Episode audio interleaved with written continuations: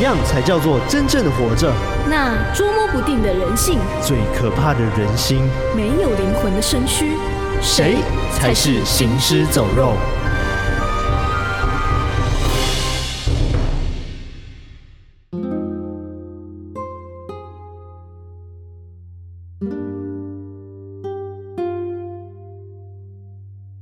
嗨，我是康娜，我是卡拉，欢迎收听偷听 Story。今天是我们《活死人月》的第三集， 对，第三 集，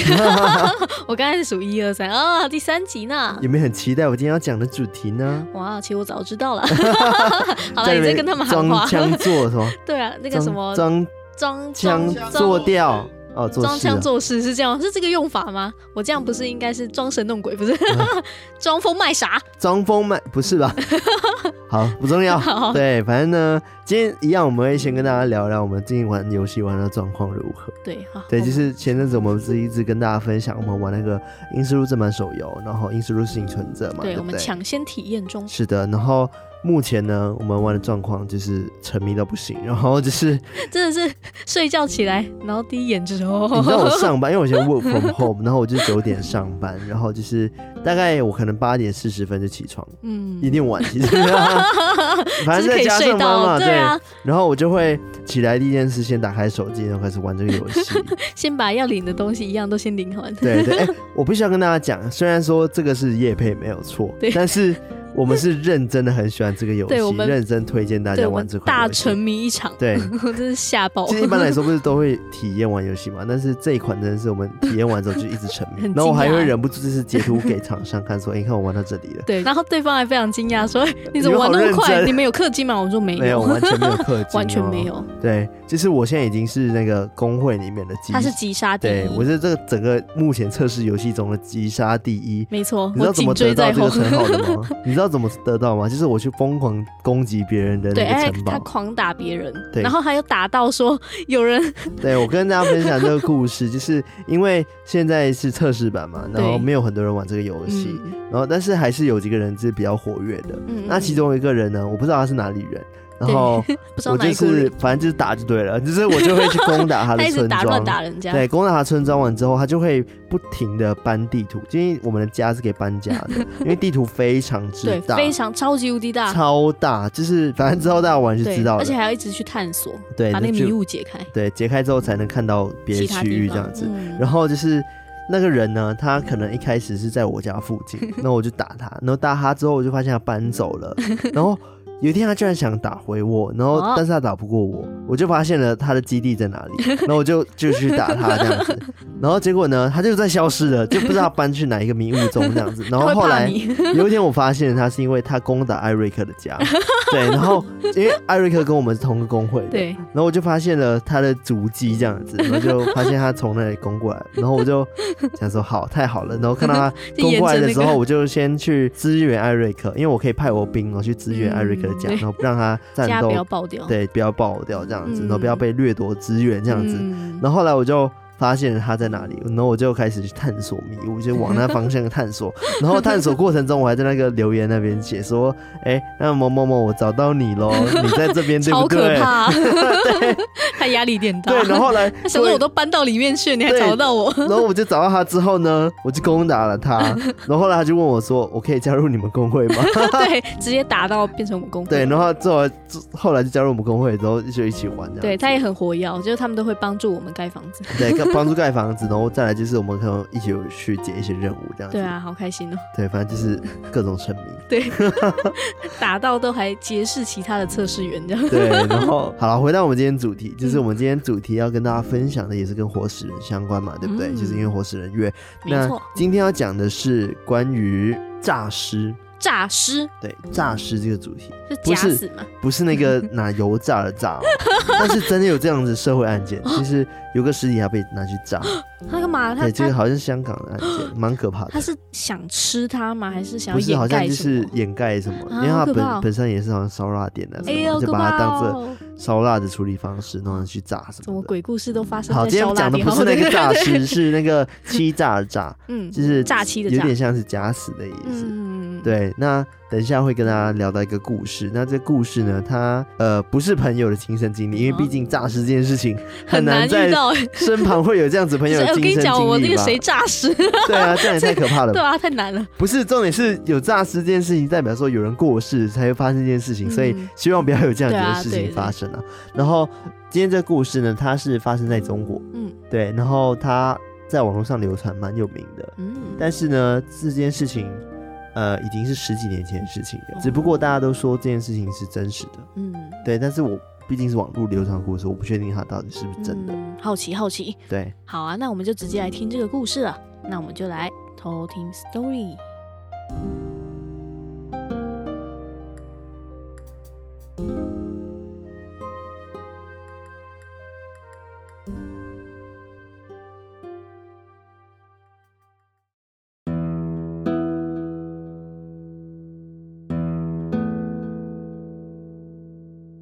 这个故事呢，是发生在十几年前，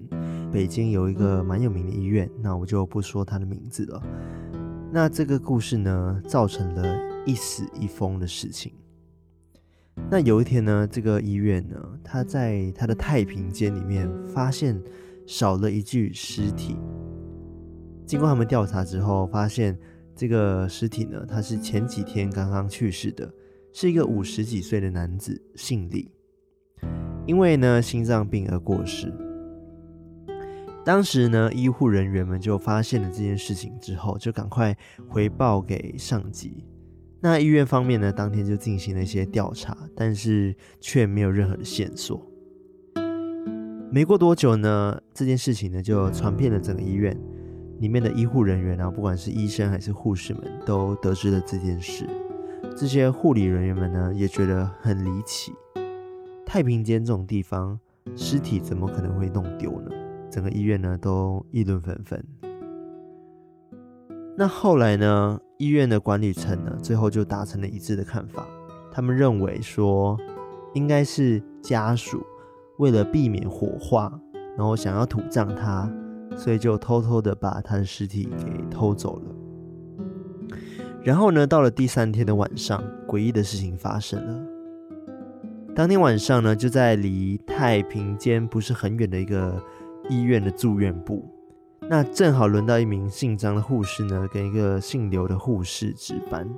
那两个人呢，一个是在护士台填写那个药单，然后一个是在那个里面药房那边配药。那晚呢是小张护士呢在外面，然后小刘护士呢在里面这样子。到了晚上十一点多的时候，小张呢，他还在外面护士台填写药单。那其实去医院探过病的人都知道，其实护士台呢一般都会在那个病房走廊中间，就是会有一个小小的台子这样子。那正在小张护士写那个药单的时候呢，眼睛呢就突然余光的看到走廊的深处有个病人走出来。小张护士呢认为说，诶，是病人起来想要去厕所，所以就没有在意，继续写他的单子。没想到呢，那个病人就直接向护士台这边走了过来。病人越走越近，然后小张突然间就闻到了一股难以言论的恶臭。但是毕竟他是当护士的，大家都知道说碰到这种脏臭是很难免的。于是呢，小张他就继续的填写了他的单子，心里希望那个病人呢赶快离开。可是呢，这时候那个病人却递上了一张药单，并用一种听起来很奇怪的声音说：“护士，你看看我的药单是不是记错了？”小张接过药单一看，单子上面写着“李叉叉，男，五十六岁，心脏怎么样怎么样怎么样。”李叉叉，小张护士呢就突然意识到，这个李叉叉不是就是前几天去世的那个病人吗？也就是太平间前几天丢失的那一具尸体。此时呢，正在屋里面配药的那个小刘护士听到屋外小张恐惧的尖叫声，急忙跑了过去。不久后，医院的警卫呢在巡房的时候，发现了那个两个护士，就是小张跟小刘，晕倒在那个重症病患区。那后来呢，就是小刘呢，他就是被救醒之后，他讲述了亲眼看到了刚刚那恐怖一幕，就是那个心脏病去世的病人遗失的尸体，突然间就在那个深夜出现了在他们的面前。更让人感到惊悚的是，护士小张呢，几天后就莫名其妙的心脏病而猝死了。而医院呢，随后调查发现，护士小张最后看到的人其实就是那个死者，所以他们之间呢，到底发生了什么事，没有人知道。那为什么呢？一个死者要拿着药单去寻找生前照顾他的护士呢？也没有人知道。事后呢，医院里面的其他人呢就有讲到，这位病人其实是死于医疗事故的，并不是因为心脏病死亡的，所以有人怀疑说会不会是那个小张护士可能在开药的时候开错了，导致那病人死亡了，所以后来他才找他，但这整件事情就是不得而知。那后来小刘呢，他就因为遭受到精神刺激过大，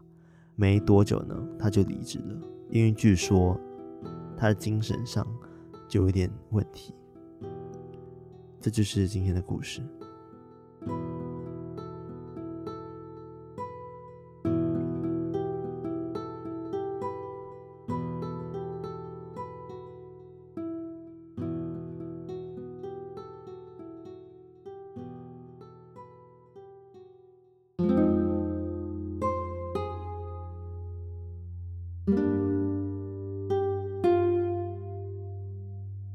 我觉得像这种发现尸体不见，我觉得嗯当下一定都超恐慌。对，但是他们后来推测说是可能家属搬走了，因为他们不想被火化。嗯，但对，这个不会先事前沟通吗？就是，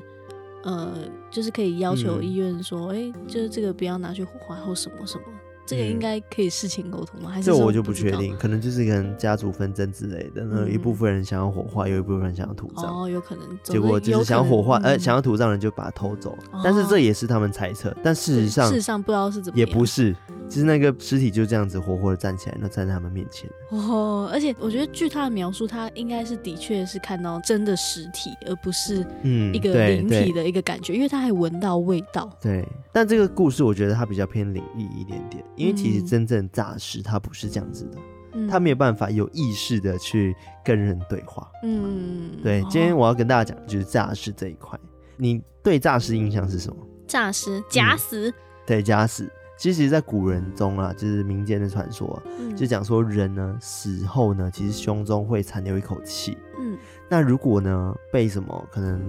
猫啊狗啊，就是跳过去 啊，然有后有有。动物的灵魂呢，可能就会附体在尸体身上，哦，那原本动物的那个肉体怎么办？它就会就是僵死掉。掉。嗯对， 哦，我觉得以前比较常听到那个黑猫跳过去，然后那个黑猫就会僵掉，然后对哦那么对，就没会错，火起这来。个在我后面会讲到。然后，而且今天我会讲到就是几个就是真正发生诈尸事件的嗯的一些案例这样子。哦，但是呢，刚刚讲到说他虽然复活了，嗯但是他并不会，因为毕竟只是胸口只剩一口气，对，所以他没有办法支撑整个生命。嗯，所以当下呢，其实只会像复活的尸体一样，就是没有其他思考能力，然后会嗯只会可能咬人或者是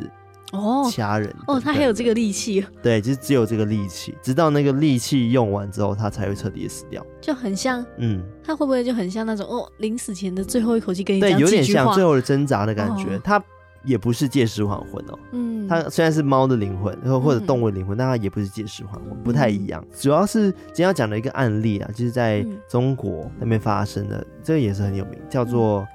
猫脸太太的传说。猫脸太对太，为什么叫做猫脸太太？哎长得就是像，猫吗？对，它有一半的脸就是变成猫，哦，就跟猫很像，所以他们就叫它猫脸太太。就是长毛的那种，呃，不是，是它样子很像，哦嗯对。然后就是这个事件呢，它是发生在一九九五年跟一九九六年之间，嗯然后那时候在中国哈尔滨那边嗯发生的。那这件事情呢，其实有很多版本，是讲说老太太是怎么死的，或者是她怎么变成猫女这件事情的。嗯第一个版本是讲说，她去买菜的时候，她可能路上的时候猝死了，然后刚好有一只猫扑了过去，她就复活了这样子。嗯 哦，对，就是诈尸的这样子。嗯然后自从他跳过去之后呢，他一半的脸就看起来有点像猫一样，然后复活了。嗯那他会吃人，哎，哦好然可后他怕，会攻击人。嗯，对，，这个是第一个传说。那第二个比较多人在讲的传说呢，是比较详细的故事。事情经过是这样子的：有个老太太呢，她就是姓李，就是她夫家姓李，然后自己姓什么叫什么，别人也不知道这样子。嗯，那她家是住在那个黑龙江那边，嗯，黑龙江省那边北部一个小村子里。那平时呢，日子就是平平淡淡，然后自己儿媳妇啊都对她不怎么好。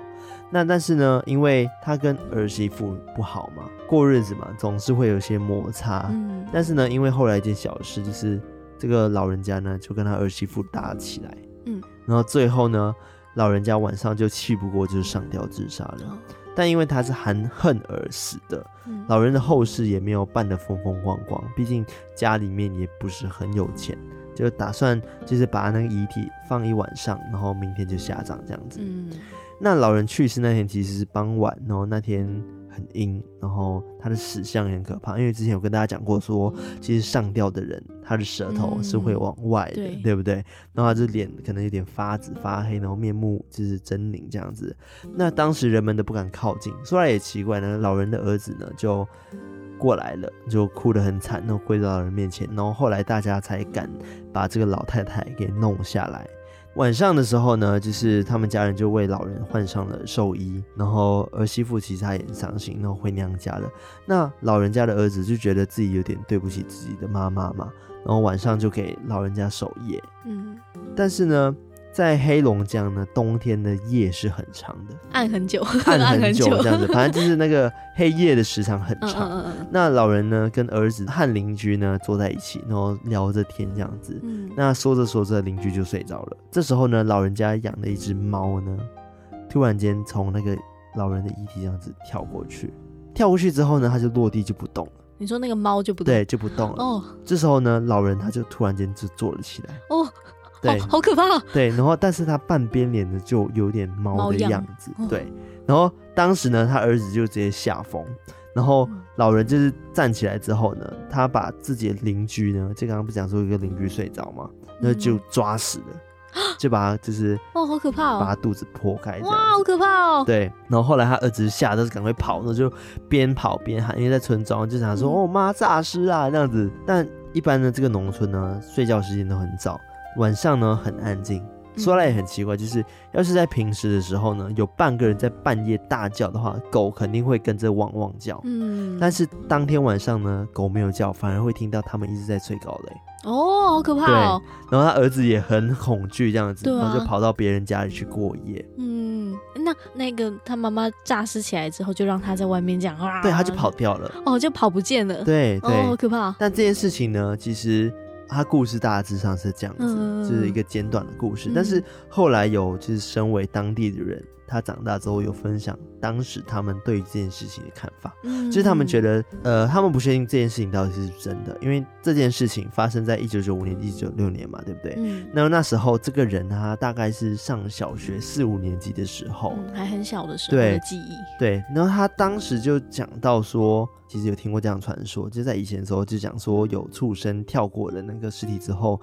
借了气然后诈尸了这样子，嗯，借了他的气然后嗯还魂了这样子。嗯然后老太太呢，她就有被传闻说她很喜欢吃小孩。哎呀，好可怕，，嗯对，老婆虎婆姑她婆嗯算对，有点像这样子，然后很喜欢专门吃小孩。那这个谣言的散播是有个过程的。一开始他们村庄里面有这个传言的时候呢，大家不认为是真的，嗯，然后很多人在外面回来就说啊，其实很多地方都在传这件事情啊，然后就开始怀疑这件事情到底是不是真的。嗯，但是这件事情在他们学校传开之后呢，全校呢校长就在台上讲这件事情，然后内容一呢就是要跟大家讲说，上学的时候大家必须要结队成，嗯就是结伴走路，不能单一行动。然嗯，后第二就是全校呢小学生必须要绑上红线，因为红线它其实有驱邪的一个意思，嗯，就是一定要绑上这样子，代表说学校已经在看重这件事情了，嗯然后他们也造成人心惶惶，就对啊有这个传说。哇，我觉得这个其实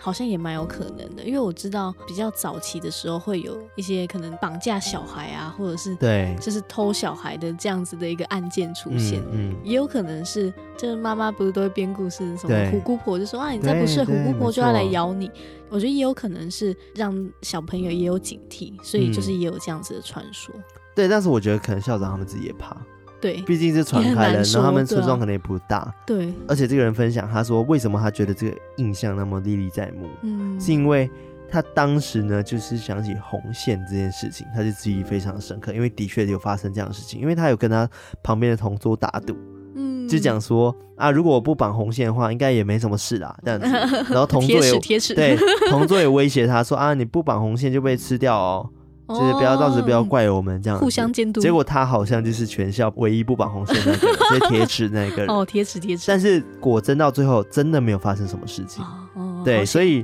这件事情他也不知道是真的假的，或者是他觉得他只是赌运很像，就刚好没有嗯遇到那个猫脸太太这样子。对，但我觉嗯得学校让它变成一个政策，就表示说它的那个事态是有被重视到的，对就是真的有发生这样的事情，所以才要让小朋友都带上那个红线。对，而且他这件事情其实后来的结尾是讲说，因为让他们中央那边有点恐惧了，嗯，后来派出军车，哇哦，对。连然军后后来车他都们真来的了，哦成功的吸引了那个猫脸太太出来，然后最后用枪把他头打爆，哇，好可怕哦！哎、对而且是爆头，对，他是爆 头才把他哦、打很死的。会哦对，然后这个人就想说，哇，最后他的故事也是蛮那个的，蛮有 drama 的。对啊。但哦这件事情不知道、不知道是真的还是假的，但这个传说对啊非常红，大家可以去查《猫脸太太》，其实嗯，后来还有被改编成一部电影，叫做哦《猫脸老太太》。哇哦，加了一个老，对，好像猫脸婆婆吧，然后电影叫做《猫脸老太太》啦。嗯，对，就是讲述一个老人她变成了猫女，然后身体就是变得很敏捷这件事情。然嗯，后就去感觉做一好些像报复嗯这样子感觉它真的好像有一部分猫的灵魂附在它身体，然后让它对有那个野性、兽性这样子。对，那实际上有没有发生过诈尸事件？其实嗯还有一个传说，就是在那个刚刚讲那个北京的医院，嗯，嗯嗯嗯，这个医院其实除了刚刚讲在之前有发生刚刚那个尸体突然跟我们讲话这件事情之外，在二零零四年的时候有一个疯传那个影片，嗯但是现在已经找不到了，我找了很久，然后很多人都说这影片也不知道去哪里了。嗯，就是讲被下架说他们的太平间呢，同时十几个人被诈尸，就突然间坐了起来，哦，好可怕！超可怕的，对不对啊对？这哦，那个人看到应该是整个吓疯吧？对，但是这件事情就好像被压下来还是怎样，就嗯，哦完全没有下文。啊所以也有人说，可能就是一个假的消息吧，嗯，也不知道是真的还是假的。对啊，那你知道为什么人要守灵吗？守灵哦，对，就是人死后，我们不是华人传统里面都会要守在他的对遗体旁边吗？嗯三天嘛，我如果记得没错的话，嗯，因为古人认为呢，就是人死后的头三天，灵魂是会回家来看自己的亲人的。嗯子女呢，要守在那个遗体的旁边，等待灵魂的回来，这样子他们才会看到自己的亲人，才会安心。嗯，对，所以守灵基本上是以三天为限。那就是有在住宅内呢，就有灵棚或者是灵堂内的守灵的，或者是在殡仪馆有租这种场地的人。然后，之所以有这种规定呢，除了要守住他们的遗体之外呢，也有防止要出现有假死的状况。哦，就有担心说会不会他其实没有真的死掉，嗯，然后复活了，这样我们还可以观察他到底是不 哦，是就可是能只是嗯，呃生命很微弱，然后呼吸很小，然后就嗯是没有真正地死掉。哦，因为的原来确是如在此嗯国外有发生这样的事情，就是好像老太太下葬好几天之后，然后突然间复活了。哦，对好神奇哦，对，但哦她也不是借尸还魂，她就是复活了。这个有什么科学解释吗？嗯，好像就是，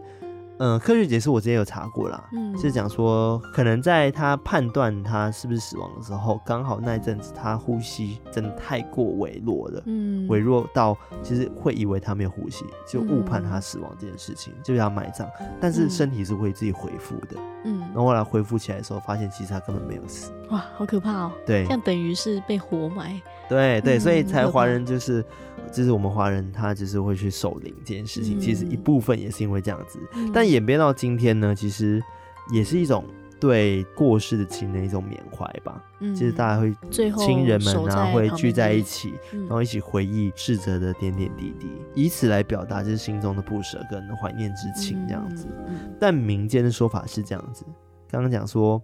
除了刚刚讲的守灵，然后缅嗯怀，其实还有一个担心就是不能让动物跳过尸体。哦，要防止有黑猫出现跳对它，对，你也听过这样的传说，哦对不对？有有有，小时候都有听过讲说，哦，尸体不能让动物跳过去。嗯嗯，那为什么呢？先讲民间传说，因为猫有九条命嘛，对，所以逝者呢听到猫的召唤后，会起来向猫借命。像试猫着借命哎，对，因为哦猫有九条命，它可以跟嗯跟它借一条嗯，来复活，哦，所以很多都会讲说不许让猫靠近，因为猫是特别有灵性的一种动物。很多人会讲说猫其实是有点妖气的，哦，对嗯，就跟那个魔法阿嬷里面那个坏猫咪。对，我忘记那个啊那个猫叫什么名字叫了？骷髅，哦，对，骷 髅。哦白色叫 西楼，那个狗狗，对，就讲说猫其实它是有嗯点灵性的这样子。嗯嗯嗯，然后如果呢不幸的发生这样子的事情的话，要怎么办？嗯嗯其实猫对真啊，的万跳过一去，真的跳过去了呢？对，有什么那补旁边救的的人要马上用稻草，然后就是遮盖突然间跳起来的尸体上面，就把它盖着，哦，所以旁边随时都要准备好那个稻草。就是 这样子呢，它就安静的让人摆布，然后躺回去。嗯，对，那民间呢叫这样的事情呢叫做换气，也就是我们换气常说的诈尸。哦，，对换气，对，怎么那么普就可遍的能名字？对，就换很像气。游泳，换气，游泳换气这样子。对呢，有人说呢，当尸体跳起来的时候呢，守灵的亲人呢，只要在旁边说几句安慰的话呢，他其实就安息了这样子。 嗯但有人说呢，尸体会六亲不认，只要有生命迹象的人呢，都会被掐着脖子都不放，然后甚至还会咬人、吃人 这样嗯，子。就是完全已经不是他自己意识的东西。，对对。嗯，但以科学角度来说呢，其实之前就有人研究过这样的事情的，就讲说，其实为什么猫跳过尸体，它会直立起来坐起来这件事情，是因为人死后呢几个小时，其实神经里面还会有一些传导能力，嗯嗯死后呢周围一般会有大量的一些阴离子存在。这时候，假如有带阳离子的物体靠近的时候呢，会发生微弱的放电现象。嗯嗯，所以会让尸体呢受到一些刺激，然后短时间复活，不不是复，活啦，就是短时间这样哦移看起来动像复活的现象，但他已经死了，他只会嗯动，但整个坐起来那个动能也嗯代太表大了说吧。那个静电能力要很大，对啊他才有办法坐起来。嗯，那为什么会说猫呢？因为猫嗯身上的毛发它有巨大的静电， 哦，然后有到什么两万多伏这样子， 哦所以这种巨大的静电呢和使人的尸体呢的那个残留的一些生物的电变残态，嗯，对，然后发生一些冲突这样子，然后所以哦会刺激那个尸体的皮肤组织活动，哦，所以这时候它才会跳起来哇、坐起来。原来如此，但是呢，至于它会不会坐起来然后掐人、咬人，其实这个是不可能 的，对，是不可能的。嗯，因为如果是以科学角度来看，真的就是一个物理现象。对，那之前就有一个外国的一个就是医师吧，嗯然后不是医师，我忘记他是一个实验家啦，哦实验家。然后他就是有做了一个实验，他在郊区呢找了一个丛林呢，就建立了一个停尸场。嗯，就是其实是人类就是腐烂实验室啊，就是把已经被捐赠的七十具大体，然后用嗯不同的方式摆放在这个区域，然后有些甚至被深埋，有些被浅埋这样子，那有些直接放在地面上，然后就为了要观察说他们会有怎么样的变化。嗯这，件事情其实他原本不是想要看他们会不会复活，而是因为当时好像是因为犯罪的一些问题，想要去观察说哦犯罪的一些还原经过这样子。嗯嗯嗯嗯对那他们发现一件很奇妙的事情，就是放在这里的十七个月中呢，它并不平静哦，嗯，它发生了类似像诈尸的现象，就是怎么样呢？尸体呢，他们会一直不断的做出一些动作，哦，嗯证明他们就已经死了。然然后这个动作呢，可能最多就是他们的手臂啊会明显的有移动，嗯或者是手臂会张开，然后有一些尸体的手臂可能会从一侧然后移到另外一侧，哦，就是明明他们已经 好死可了，怕这很可他怕。只有一个人吗？什么还一个是他人？有朋友同伴跟他一起？如果是自己一个人要去顾这些东西的话，他看到他会很哦，我们因为他们用影像记录，然后就哦发现了这些状况，嗯，嗯然后或者是。呃，更不可思议的是，有一具尸体的两只手呢，完成了叉腰的动作，哦，好厉害直接哦，叉腰这样子，就是很不可思议。对啊，好但是神奇其哦实呢，这个实验家呢，他有预料到尸体会动，为什么呢？嗯因为呢，尸体在死后，它会怎么样？就可能它的脂肪、肌肉、骨骼等会可能有一些萎缩嗯，或者是干掉，这时候呢，它就会动，哦，你知对道对吗对，肌肉萎缩对，会缩进嗯来嘛，，对，就像木乃伊化的概 念，然后又慢慢的变小，慢慢地缩，嗯所以它的尸体就会动，哦所以就有点像是诈尸的状况。哦，原来如此，对，但是其实回到刚刚讲的华人传统里面，就是很常会在人家过世的时候，亲朋好友过世的时候，我们会去看他火化的现场，对不对？嗯就是有些甚至可以看他火化的过程。嗯，对，而且还要喊说小心哦，火来了，这样。哦，有吗？有有有这样子，是不是？嗯、就说会不会来哦，睡里哦，你嗯，紧走、哦。对，可能是跟他们说灵魂赶快走，会因为会烧很痛苦等等。嗯，但是也有讲说，亲人们不能哭喊喧闹，哦因为这时候呢，有可能将那个尸体给唤醒。哦对，很可怕，对不对？嗯就可能会出事诈尸现象。哦，所以以现在医院其实都会以那种心电图来判断人真的是否已经死了，因因为以前判断可能没有办法那么精准，所以可能会有很多诈尸的状况。嗯嗯对，所以现在采用火化这个方式来处理掉，然后很多人会发现说尸体好像在火化中蹦了起来，哦，然后很多人会担心说会不会就是他被烧很痛苦的坐了起来，哦或者是他根本没有真的死掉，嗯但其实不是，是在火炉里面温度很嗯高，所以尸体呢在高温的下面呢产生了变形，嗯嗯所以才会有像坐起来的现象。嗯，对，所以蛮可怕的，对不对？对啊，就这是这很可怕现。在都已经科学解释了，但是如果你是你自己亲友的话，你看到这样的现象，其实你还是会很难过，或者是觉得说，对啊，他是不是正在受苦？对，在受苦。而且我其实有想过一件事情，就是我有想过以后我死了到底要火化还是 要土葬这件事情，我也因为有我想很过，怕，就是我会不会就还没真的死啊，然后你们把我拿去 烧。我也哦我真的很常以前小时候会想这件事情，嗯我很怕自己还没真的死掉呢就被人拿去烧这件事情，我觉得嗯超怕、超恐惧，在那个火化场里面那种高温把我烧死，然后当嗯下痛苦哦，对啊，无法想哇，象射成粉。对，哦，我真的没有办法想象，就是万一今天是我自己的家人，然后嗯碰到诈尸，或者是变成活尸这样子的一个问题。对，应该说，如果真的是有诈尸状况发生在我家里的话，我可能会先试试看，就是刚刚讲的，就是他到底是物理性的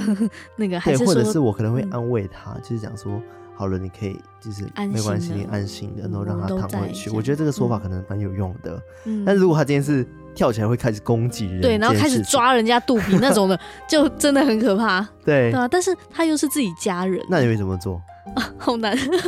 对啊，因为那个《嗯阴尸路》也是有很多这样子的对，桥，段，就是我记得有一个有一幕是有一个农场，嗯然后那个医生叫赫谢尔，嗯赫谢尔他儿子已经变成丧尸了，嗯，但是是他不想要就是把他杀掉，对，但是是也不知道怎么办，他就对只能把他锁在他后面那个谷仓里面。嗯嗯，但是谷仓里面就有很多丧尸，你知道对吗？他就只能把它锁在里面，嗯然后也不知怎道么办怎么办。但是他其实把那一群丧尸，都包含他关在儿子里面，对对，关在里面，其实就是一个潜在的威胁，因对，为他们不知道会不会他们睡到一半的时候，突然冲破那个谷仓，然后出来把他们全部都吃掉，这也对不知对，道。但是毕竟是自己的血肉，所以对啊他亲生骨肉嘛，所以他也不嗯舍得把他杀掉这件事情。对啊，就是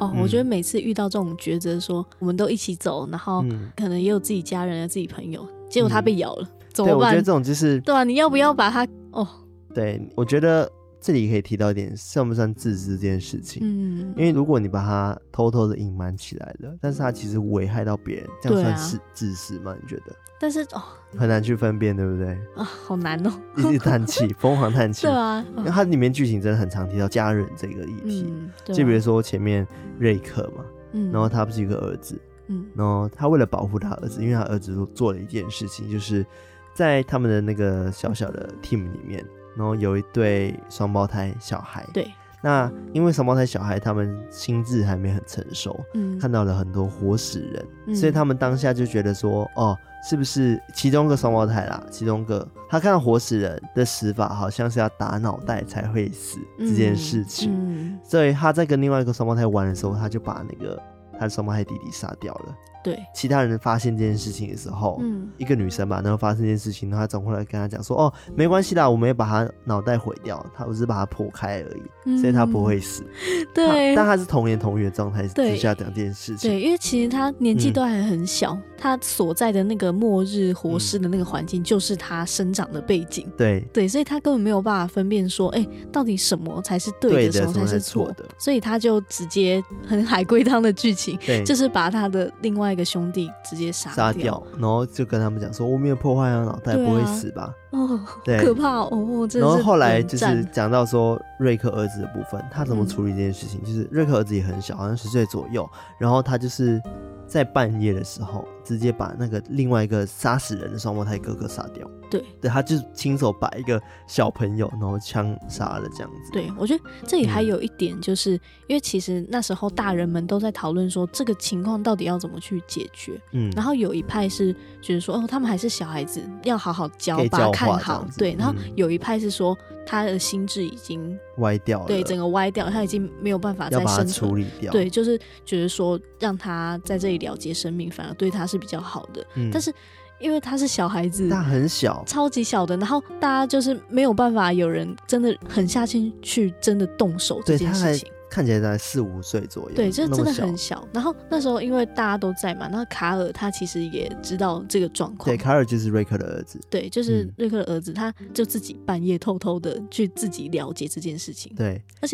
我觉得很心疼的是，因为后来是那个瑞克的那个儿子，那个卡尔，就是他自己跟他爸爸就是说明这件事情。嗯，但他也说到，他其实非常的害怕，因为他之前都在跟那个双胞胎们玩，对，对他其实就是他们朋友，而且甚至说他要过去那个小车库的时候，看到他那个小朋友，还以为说他要跟他玩，对，结果还是把他杀掉。对，结果他还是狠下心把他杀掉，对，但是这件事情也不知道对还是错，因为这个杀人的这个也是小朋友。对，然后回去之后，其实瑞克他知道了这件事情。嗯，那理论上，因为他们已经分成两派了，如果今天知道说瑞克的儿子凯尔他杀了这个小朋友的话，嗯他们这些大人们一定也觉得说凯尔一定也有问题，对，或许也会把凯尔处理对掉。对，所以瑞克这时候呢，就选择了不隐跟瞒大家讲这件事情，对他知道是儿子做的，嗯，对，所以这点就有一点又有刚回到那个自私的状态，对啊，但是这个嗯也真的很难说，就亲情嘛，他是你儿子，你一对啊，定一想定是要保护保他的，对啊。但其实卡尔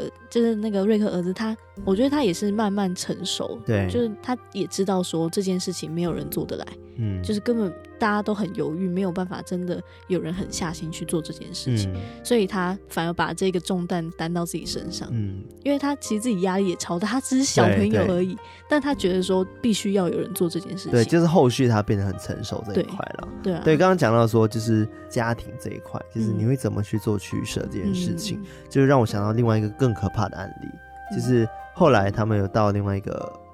伍德贝瑞小镇，伍德贝尔小镇，也是在英斯路里面，就是有个叫州长的人，嗯，他虽然说他手段也很残忍啦，但是他自己有个女儿，嗯也是一个看起来也是五六岁的女对，儿都是吧，真的是小孩子，对，然后他被感染了。嗯。然后他就是已经没有自己的意识，他就对像丧尸一样，就是一直在那边啊啊啊这样要子。吃人，结果呢，这个州长他本人呢，为了不想让他女儿死掉，就一直把女儿囚禁在家里，就是有对拿一个铁链绑在她脖子上，然后就嗯让她绑在家里这样子。但是嗯他回到家的时候，他还会跟女儿讲话，讲说：“哎，我回来啦，嗯然后今天有没有乖乖啊？能不能给你吃饭什么？”但他对他女儿的态度很好，但他对外面人很坏，嗯，就超是级他快可能会把人家杀掉之后，把他尸体带回来给他女儿吃。对为他女儿，对他为了只是想要跟他女儿相处在一起。嗯，然后重点是很可怕的事情，就是他可能有点太过变态的爱他女儿了。嗯可能爸爸不是都会亲女儿一下吗？对啊，他怎么亲呢？活死人一定会咬人，对不对？对他后来就是把